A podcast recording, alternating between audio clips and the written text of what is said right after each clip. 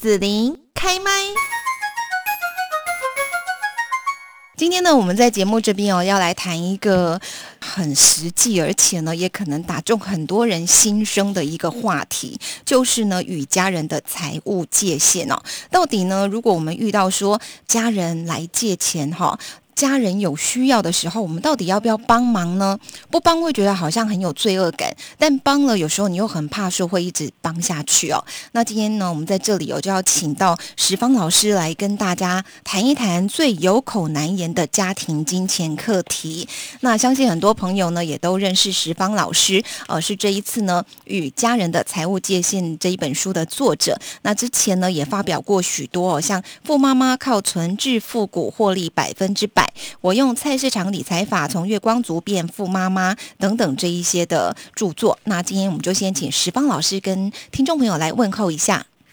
啊，子琳好，各位中广听众朋友，大家好，我是石方。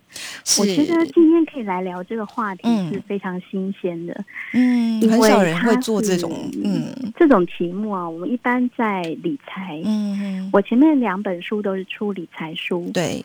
可是，其实，在这个题目里面，我一直很困惑。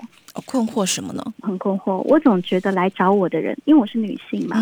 从我出菜市场那一本书之后，就一直有女性来找我怎么理财。可是你知道，我们常常聊着聊着，最后他们就开始跟我讲起他的财务困难跟人生故事。哦，哎，那时候就觉得好像我无法解决他的问题。嗯哼，不知道谁能了解？嗯，我知道，对。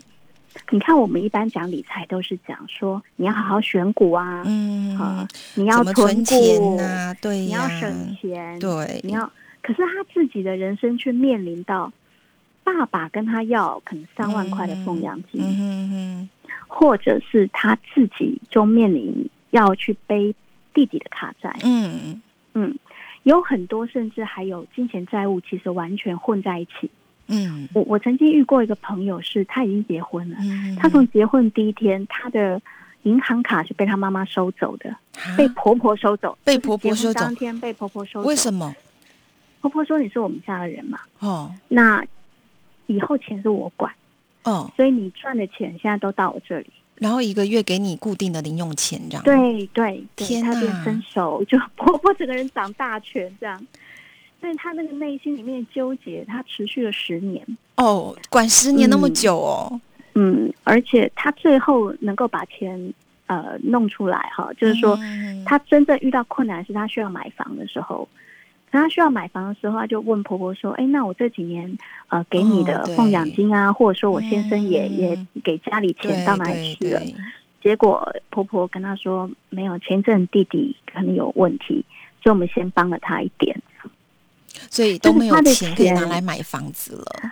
呃，到最后是有协商出一个金额，哦，可是那是很痛苦过程，对，而且很就很尴尬。那明明是你赚的钱，你先生赚的钱，对，他们也有小孩有家庭，那住在一起或者在外面租房都有可能啊。但是关键是他所有的钱是看不到的，嗯，他拿回去的钱看不到，就是他的财务自主，他并没有这个权利。没有权利，对。那我听到就觉得很夸张。嗯，那像这种财务问题，你看他怎么理财？他怎么理都没有用啊。那除非他就是偷偷的另外找个地方存起来，不要让婆婆知道。可是也有限，对，有限。他只能修他上班族。嗯嗯。你如果是护士，你赚多少钱，你婆婆不知道吗？嗯嗯。所以这本书是帮大家来解决。嗯，今天我们要怎么去呃处理掉你身边的人？嗯，这种财务上的纠葛，你要怎么说才可以一句可以顶到他，或者是替自己设一些防火墙，帮助自己聪明的画出界限？嗯，我觉得这才是真正帮到人的理财呀。我觉得不管是自己身上发生，或者是说看到周边朋友的故事，我觉得这一个跟家人的财务界限哦，是一个很普遍的问题。但是以前好像从来没有人直接的拿出来谈这样子。像老师你本身的经验，好像就是嘛，你是从老师好，就是说在这个国中嘛担担任。我大概是十六年前遇到这个一个财务上面家人财务界限问题。那那个时候其实给我很大震撼。只是大家不知道呢，其实我以前是非常不精明、很散漫，在精神上很散漫的月光族。那我一直到呃硕士毕业的时候，我考上博士班。可是我考上博士班那一年，我已经要结婚了。那时候我已经二十二十七岁，准备要结婚的前一个月，我的未婚夫，嗯，我们都已经住在一起了，哦，已经在准备结婚，都在办婚礼，在看喜宴、挑婚纱。嗯，他突然跟我说，他哥哥欠了卡债，然后卡债两百万。天呐，好多哎，很多，因为可以买房子。各位听众朋友，赚两百万跟存两百万是两件事。对对，你得把两百万存下来，你得赚四百万或五百万才有可能存下来。现在是很大的一笔钱呢，我当时身上没有积蓄。嗯，那我我听到都很 shock，非常震惊。嗯嗯，可是他结婚了耶。嗯，所以你其实当时我有两个角色在纠结。嗯，一个是我的先生，我的未婚夫的家庭怎么看待我？嗯，我不知道子怡能不能理解。知道，因为如果说不借，那人家一定说就是你嘛。你很小气，你看你还没进门，你就在计较。对，真的。然后那时候最可怕是，我不知道为什么我身边朋友会这样对我。你身边朋友怎么了？对我有几个很好的朋友哈，那在当时其实去询问他们的时候，他们的立场其实真的，你看每一个人信念不同，他们给我的建议真的各自不同。嗯嗯嗯。我有个好朋友，我当时很想离开我。的男朋友，嗯因为我自己的家庭是我叔叔从小就有赌债，嗯，然后都让我妈妈在还钱，哦，所以其实我是从小看着我叔叔去跟我妈妈暴力要钱，哦，尤其我们家做生意非逃生嘛，就开洗发店，嗯，我曾经看过我叔叔是拉坏我们家铁卷门，嗯，做生意不是铁卷门嘛，对，他还把它拉坏，然后冲进我家打我妈妈，把他。打在地上，天哪！其实其实不是打他，因为我妈妈阻止他。嗯，那他不要让他阻止嘛。哦，还把他推在地上，然后他踢他。然后从前以前我们做生意是那种康啷，就是那种菜家那种抽屉有声音的那一种，有声音的那种。我就看他康啷康啷康啷把那个钱一把一把抓出来。嗯，那你们家都没饭吃啦。爸爸，我知道你爸爸的薪水也都给他了，对不对？然后妈妈赚的也常被他抢走了，这样。对对，那是所以你看我小时候的经验就是说，嗯，家人遇到这种事情其实不能帮的，嗯，因为我们家持续了三十年、二二十年或三十年哦，是非常长的一个痛苦。嗯，所以我听到我先生这个经历，哇，我很 shock，嗯，所以我其实是想阻止的，是，但是我先生是很传统。他是农农村长大的小孩，家庭观念是非常好，嗯，所以他其实是不能接受，而且要死不死，指定他，我我们那时候刚好存了一百六十万。哦，你们结婚的那个共同基金对不对？我们存了，因为要你看结婚嘛，你你要买，可能考虑买房，可能你要婚宴礼饼，对。对，嗯，我两方父母都没有办法资助我们，我我先生当时是。呃，也刚开始出来工作。那我是在研究室。我们当年在国家是会给我们研究金来养我们这些研究员。那我同时也也当研究助理。那我们是本来是很安稳，就是说你觉得有一笔钱，然后应该要顺理成章做后面的事情，就突然那个金额还这么接近，你知道吗？哦哦。所以你看，你变的是那个有能力的人。对。那你做不做呢？问题是那一那一笔钱必须除以二啊，也就是你的那个未婚夫他所存下来的钱，距离他哥该还的债还有很多哎，还有很多距离。对呀，而且而且他呃，而且我们面临到是，不过我先生认为我们年轻，你看我二十七岁嘛，嗯那我男朋友当时是二十九岁，哦，我们都认为自己其实是还有能力赚更多钱。所以他认为我们年轻，我们应该承担得起。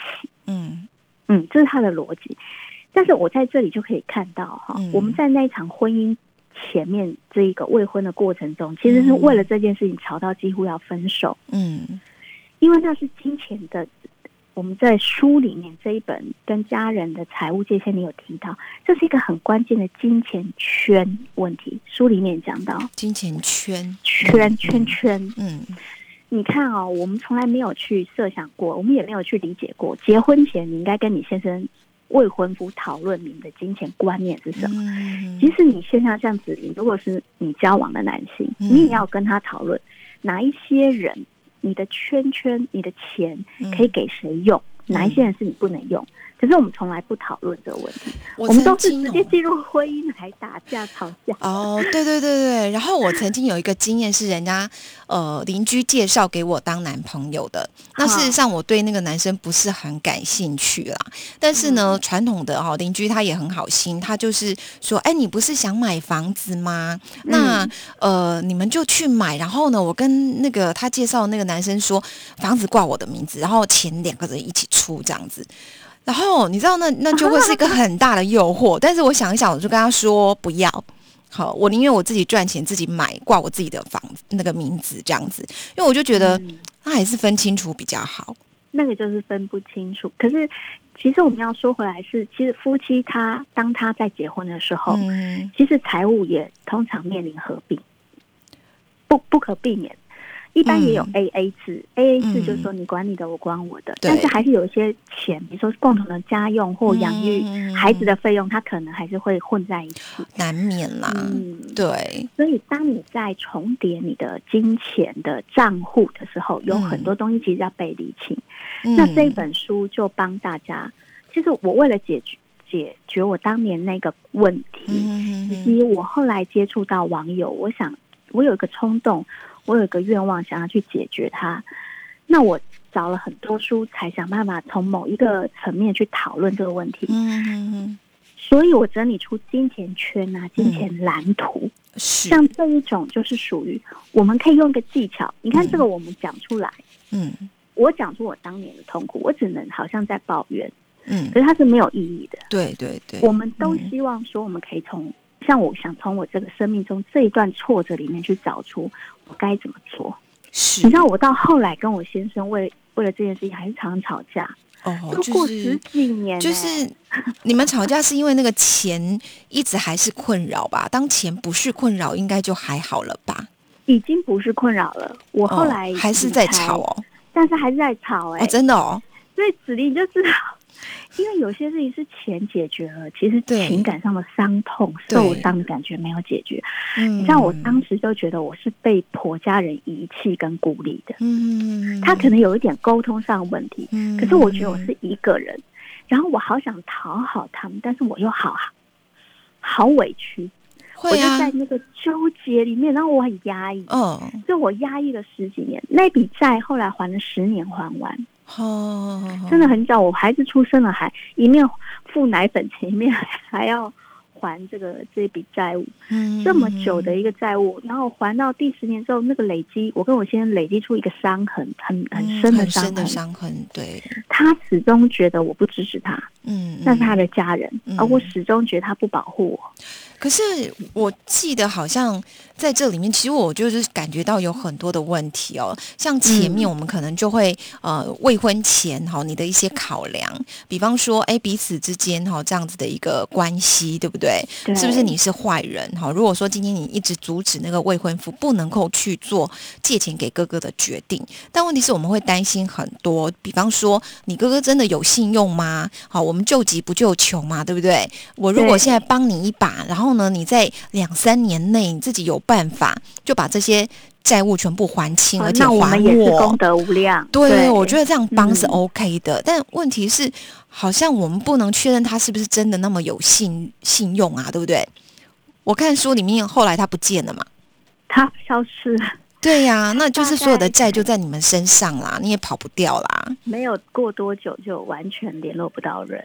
所以那笔债务就我先生当时是那是我大伯的卡债，那我们帮他还，他的还法是他用信用贷，他一笔我们有一百六嘛，一百六十万整笔还掉，然后他我们结婚要用的钱或新婚要用的钱，他就是另外再用信用贷款去借钱出来。大伯吗？对对，我我们就是你们自己借。对，再自己借出来，所以我们再借钱去结婚。所以他的债务就是那个那个伤痕就是这样子。你会觉得这笔债务最终，我就一直告诉我先生说：“你看，你是不是真的把我们推坑啊？推进一个坑里面？他最后真的没有还嘛？”嗯，对啊。那可是我先生也很受伤啊。对啊，他也很受伤啊。他觉得被背叛啊。对，他一方面他觉得呃我们要结婚了，结果你都不支持我，对不对？对。好，另外一方面呢，他又觉得他哥哥怎么可以这样，还钱也没有还完，然后呢一下子人就老跑了，这样子。对，被背叛。好，他也双重的感，他也双重的痛苦着，他也承受了很大的压力。然后还有好像你公公对不对？就是他们其实也可以有一点能力来帮忙。还他大儿子的钱？没有没有，但问题是，公公哦，我公公对这个大儿子其实这当然就是家务事，但是他其实是呃很不满。我们家庭里面都会有这样的人，就可能从小跟父母不和，哦，或者很叛逆，那可能父母其实对他不满很久了。哦，那我公公非常传统，他其实很不喜欢这个大儿子，所以他还没意愿拿钱出来，没有意愿帮他。他没有意愿帮他，那是我先生坚持要还。好，如果我是你的话，我真的会想去撞墙，你知道吗？是不是？而且你会不会很痛苦？就是干我什么事？好，那我们另外要要做的对，然后我们要另外想一件事是，你们还没结婚哦。如果结婚了，就是头已经洗下去，没办法，你得努力洗完这样。哎，还没结婚，对呀，那可以退呀。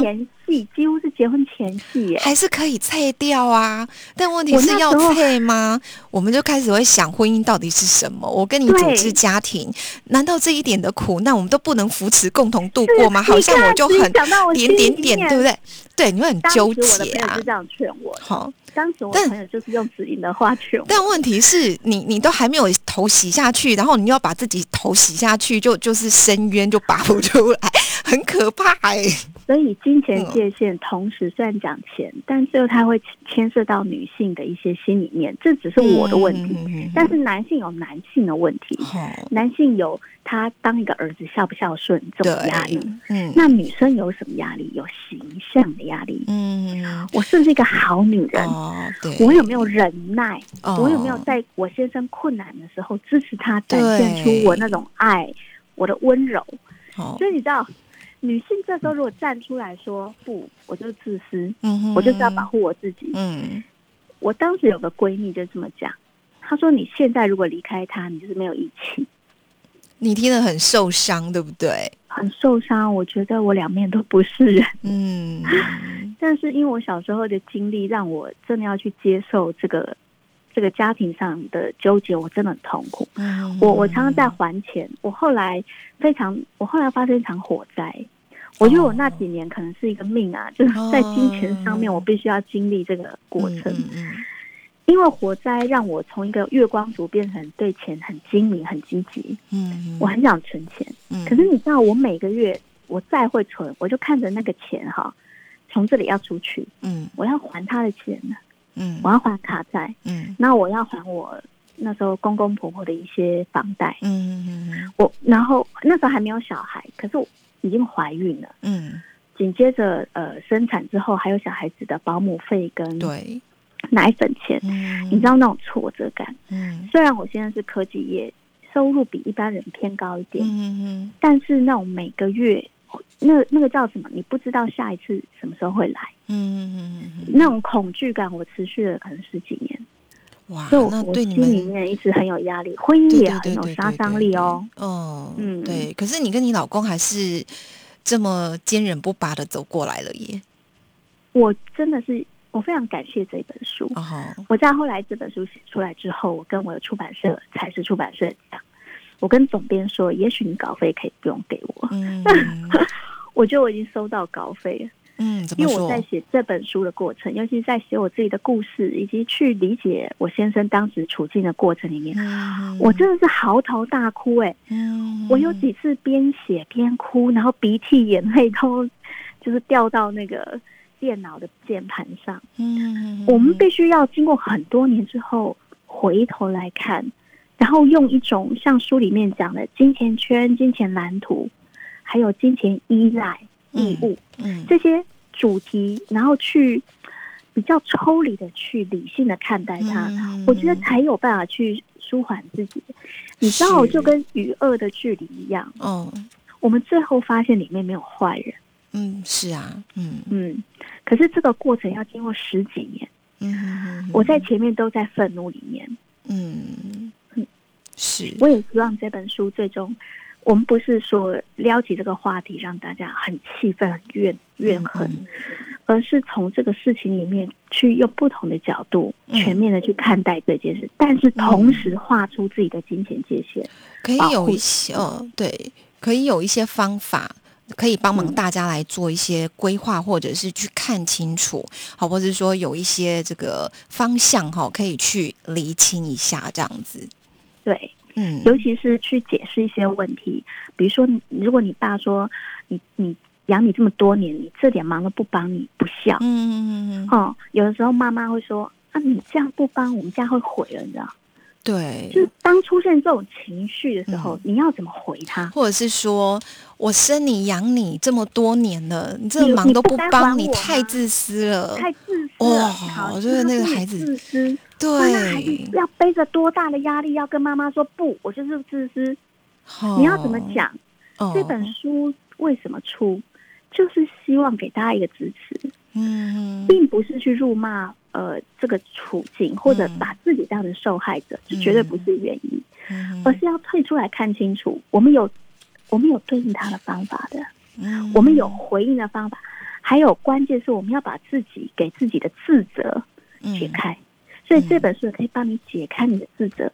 人家骂你自私，你午夜梦回也骂自己自私，你这个受到的煎熬，那可是日日夜夜不停。对呀，会很难过啊！我就在想，如果是我的话，我一定会不断 OS 说，我就是自私啊！我不自私，我怎么保护好我自己？对不对？大家全部都要拖下去吗？但是你那个钱，也许你用不到。现在有有一些人遇到问题是，你确实有那个存款，但是短期来看，像我有个朋友，嗯，呃，公公婆婆甚至是找了一桌饭，就是请亲戚朋友通都坐在一起。然后就告诉他说：“弟弟现在就是出事，嗯嗯嗯，那现在全家只有你有钱。啊，当着众人的面，现在妈妈跟你就是求你帮这个忙好不好？哇，在这种压力底下，然后其他人又敲边鼓，你看那个压力有多大？那你你呃，你我们用说的好像很容易，嗯，就说我我们现在说说。”你就拒绝啊，嗯，可是你真的在那个处境下的时候很难啊。你到底要怎么忍？对呀，那你有什么东西可以支持你说不？哦，又或者什么样子的呃状态跟处置方式是你可以做的？它是一个这本书是一个内在帮谱，它帮你打气，而且帮你看到其实你该怎么看待责任。你看，我们对谁有责任？嗯，责任顺序是什么？然后自私是什么？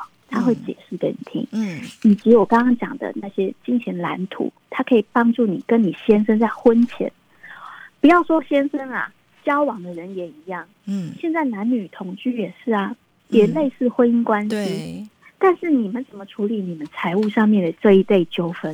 嗯嗯嗯，你到底要不要帮他？要怎么？你们要怎么划界限？嗯。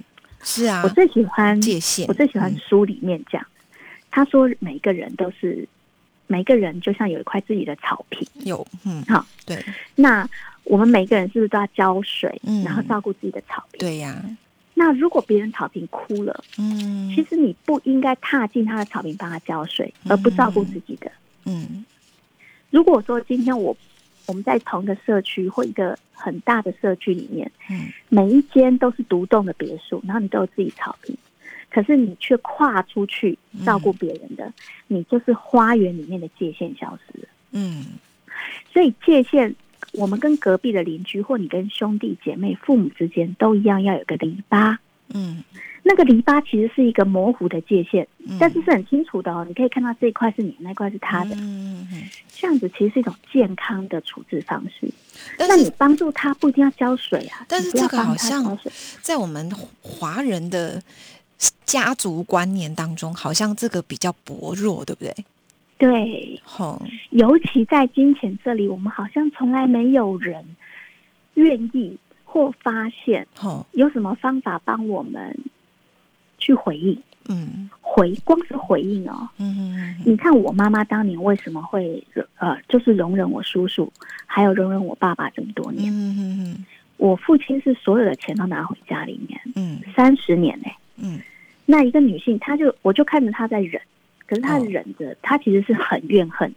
嗯，所以很多女性是把这些东西埋在心里面，然后非常痛苦。嗯嗯嗯，这样子过完人生是不快乐的。嗯嗯，我们要把金钱问题摊开来解决它，在某些时候需要一点勇气。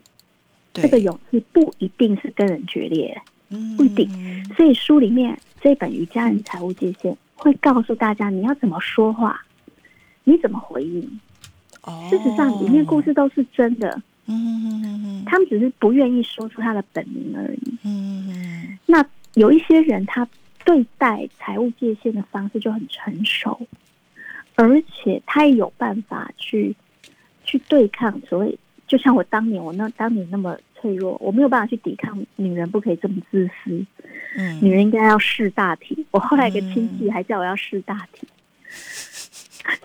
对，你看我们遇到这个，我就觉得哦，对我应该要四大体的呃去包容我觉得我我这样在看啊，哈，我觉得其实就是我们解决一个问题哈，可能会有呃很快的方法哈，或是很远的方法，就是他看到结果这样子。但问题是很快的这个方法，它有可能会问题绵延不绝。但是很远才能够解决完的这个方法，可能他必须有一些牺牲或交换。但事实上，他走到最后的时候，是可以真正的把这些问题彻底的解决干净。但是这就就是大家选择的方式不同，好像我们华人比较习惯的就是啊，现在有问题赶快灭火好，然后呢，不管我这个拿钱拿出来就解决。对，但他不管你后面可能对于那个，就是你反而是变成了一个不正义了，或者是对养纠葛越来越深，对，或是养成了那个不负责任的人，可以更加依赖不负责任这样子。是是好，然后他就可以一而再再而三，然后那一个为自己负责任的人，他就得要不断的去付出，不断的委屈。不断的被这叫什么压迫吗？对，嗯，他被压榨，那他其实心里面很清楚。嗯，那我我认为，我当年的我没有勇气站出来。嗯嗯嗯，事实上，周围的人也没有支持我，因为我们也有一些价值观，认为对女性其实好像遇到这种事就你倒霉。嗯嗯，我们从来没有从内在建立的锚。嗯，那个锚是从内在有力量出来的，这都不是从外在，不是用打气打出来的，而是你要相信你自己的价值，而且你要有自尊。嗯，你要相信，其实爱自己没有错啊。嗯嗯，你应该把自己圆满，然后从内在涌出力量，你过得好。嗯，这才是你该做人生该做的事。嗯，追求快乐，追求富足，这不就是理财的目的吗？我们怎么会管着钱？有点像是我们不停在那边炒股，我们不停的挑股票，花那么多精神，可是一个更大的坑在我们身边，可是我们不敢面对它。嗯嗯嗯，这最终对我们的理财，我在书里面讲一个很有趣的比喻哦，我说这叫理财摩擦力。嗯，就你想前进，可是他把你拖下来，对，拖慢了。嗯，所以要面对这个问题，我希望这本书可以帮大家觉醒。嗯，是。今天在这边呢，我们来邀请到与家人的财务界限作者石方老师呢，来跟大家哈来谈一谈这个呃财务的界限哈这样的一个观念哦。好，那我们在这边呢，就要谢谢石方老师今天精彩的分享了，谢谢，谢谢子琳。